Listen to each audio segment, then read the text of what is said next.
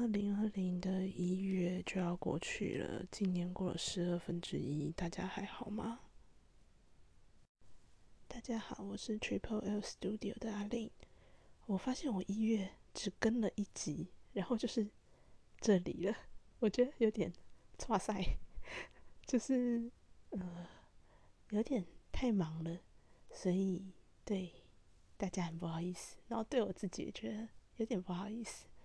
那先聊个生活琐事来暖暖身好了。就这集主题是我最近观察到的生活琐事，就是因为我在一家成衣公司工作，然后我们的样本室的姐姐们平常就会自己修改自己的衣服，就是我们的公司呃容许我们这么做，就是你可以在休息的时间里面，然后稍微修改自己的衣服。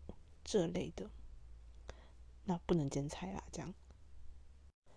然后我就看一个，哎，跟我还蛮要好的姐姐在修改她的，呃，她的上衣。她原本可能是一件那种可以做洋装或者是下身失踪那种的，呃，厚的衣服。但是呢，她就想，因为她有一点年纪了，所以她有点。对于下身失踪这件事情有点害羞，所以他就会穿一条裤子，然后想要把那件洋装改的短版一点。然后他就在那边犹豫到底要改多少的时候，就发现一个现象，就是他就会想要遮住那个臀部的曲线，但是呢，我们都跟他说，你你可能要再短一点点会比较好看，就是。你稍微要露出一点臀部的形状，你不能因为呃呃，就是不能因为臀部下垂而选择整个盖臀，就是把臀部的曲线整个盖起来。可能在前几年还稍微流行这件事情，但是呃，最近的风风潮听起来风潮听起来最近流行啊，就是比较像是嗯，要稍微。有点自信，大方大方的展示自己的身体。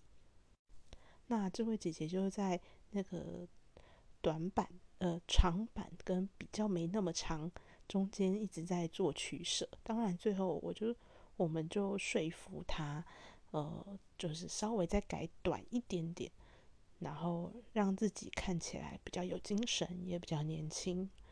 那改完的成果就很不错。我就总觉得，诶，最近真的是，嗯，即使是身材没有那么满意的地方，还是要，呃，尽量的展现出来。就是可能不要因为手臂粗啊，或是大腿粗啊，然后就或是臀部大，就想要把它遮住。因为你用更多的衣服遮住，它只会看起来越大，它不会因为你。姐把它盖住了，它就变小了。嗯，当然这个版型，嗯，服装的版型上面就可以稍微帮忙一下。比方说手臂的线条就可以借由呃肩膀这边的呃肩膀这边的设计啊，或是袖子的设计，让它呃露出适合的地方，然后可能把手臂底下的赘肉稍微修饰一点掉，或是用比较。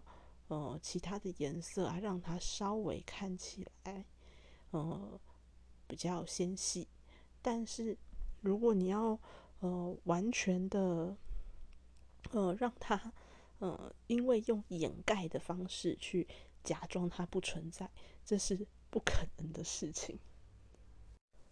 哦，因为我我今天说暖身嘛，所以可能稍微毒舌一点，就是呃，我。我的朋友是一个，就是下盘比较有肉的人，很多呃亚洲女性就是都会这样，就是呃臀部有西洋梨的体型吧，就是呃腰以下比较粗，然后呃马鞍肉，然后臀部，然后到大腿都是呈现一个比较粗壮的状况。然后他很喜欢问我说：“诶，你我穿这一件会不会觉得？”大腿很粗，会不会觉得屁股很大？会不会觉得腰内肉很凸？然后我就跟他说：“嘿，对，你的腿就是这么粗，你再怎么穿都不会细到哪里去。你要做的是把腿变细，你把腿变细，你就不用每天在穿衣服的时候一直在说：“哦，我的大腿好粗哦。”Hello，就是因为你的大腿粗啊。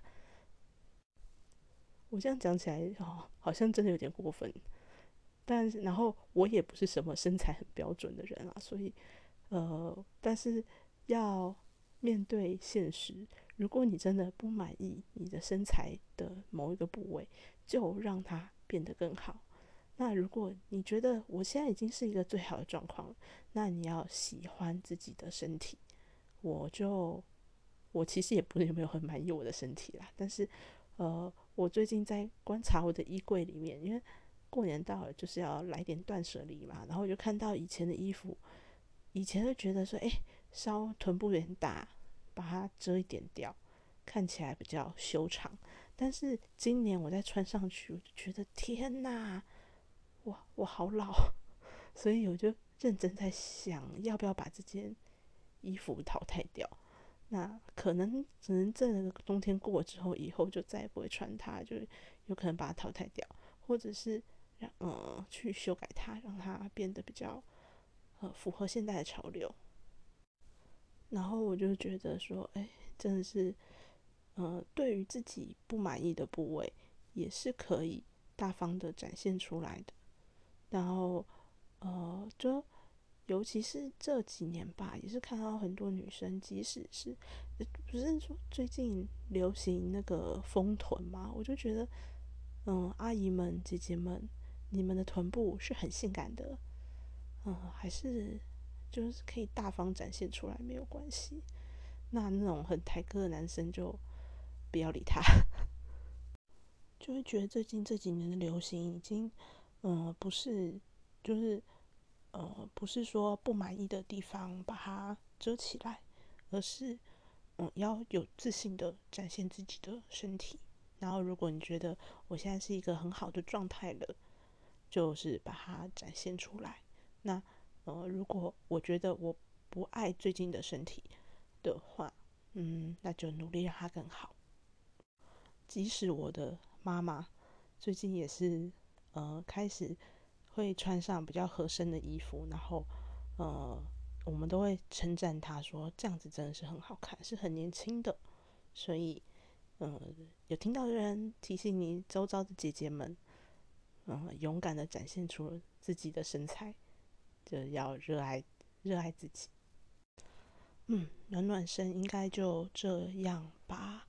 然后最近去看了，呃。后面就是闲聊怕的部分。最近去看了那个一系列精明的电影，其实从去年还是前年的那个蓝色恐惧粉丝场，然后到应该是去年的东京教父粉丝场，然后到今年的呃去也是从去年一路延续到今年，反正就是一系列精明的作品，呃。电影的版权都突然谈的差不多了，然后就趁着疫情在台湾上映，哦，看了很多，觉得超级爽快。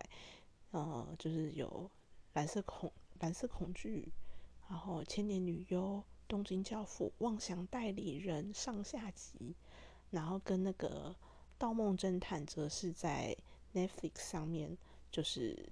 有播出，所以就趁这机会就是狂看了一波。然后，因为我第一次看金敏的时候是在我大学的时候吧，然后那时候真的是可能没有那么深的体会。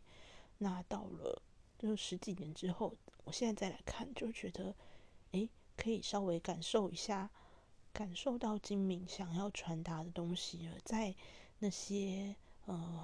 疯狂跳接的一些东西上面，或者是在很多呃诗词般不连贯的非常跳痛的台词里面，可以稍微抓到金明想要说的东西，然后觉得有点开心。嗯，可能我到四十岁、五十岁、六十岁的时候，一直回头再来看他的东西的时候，都会有很不同的人生体验。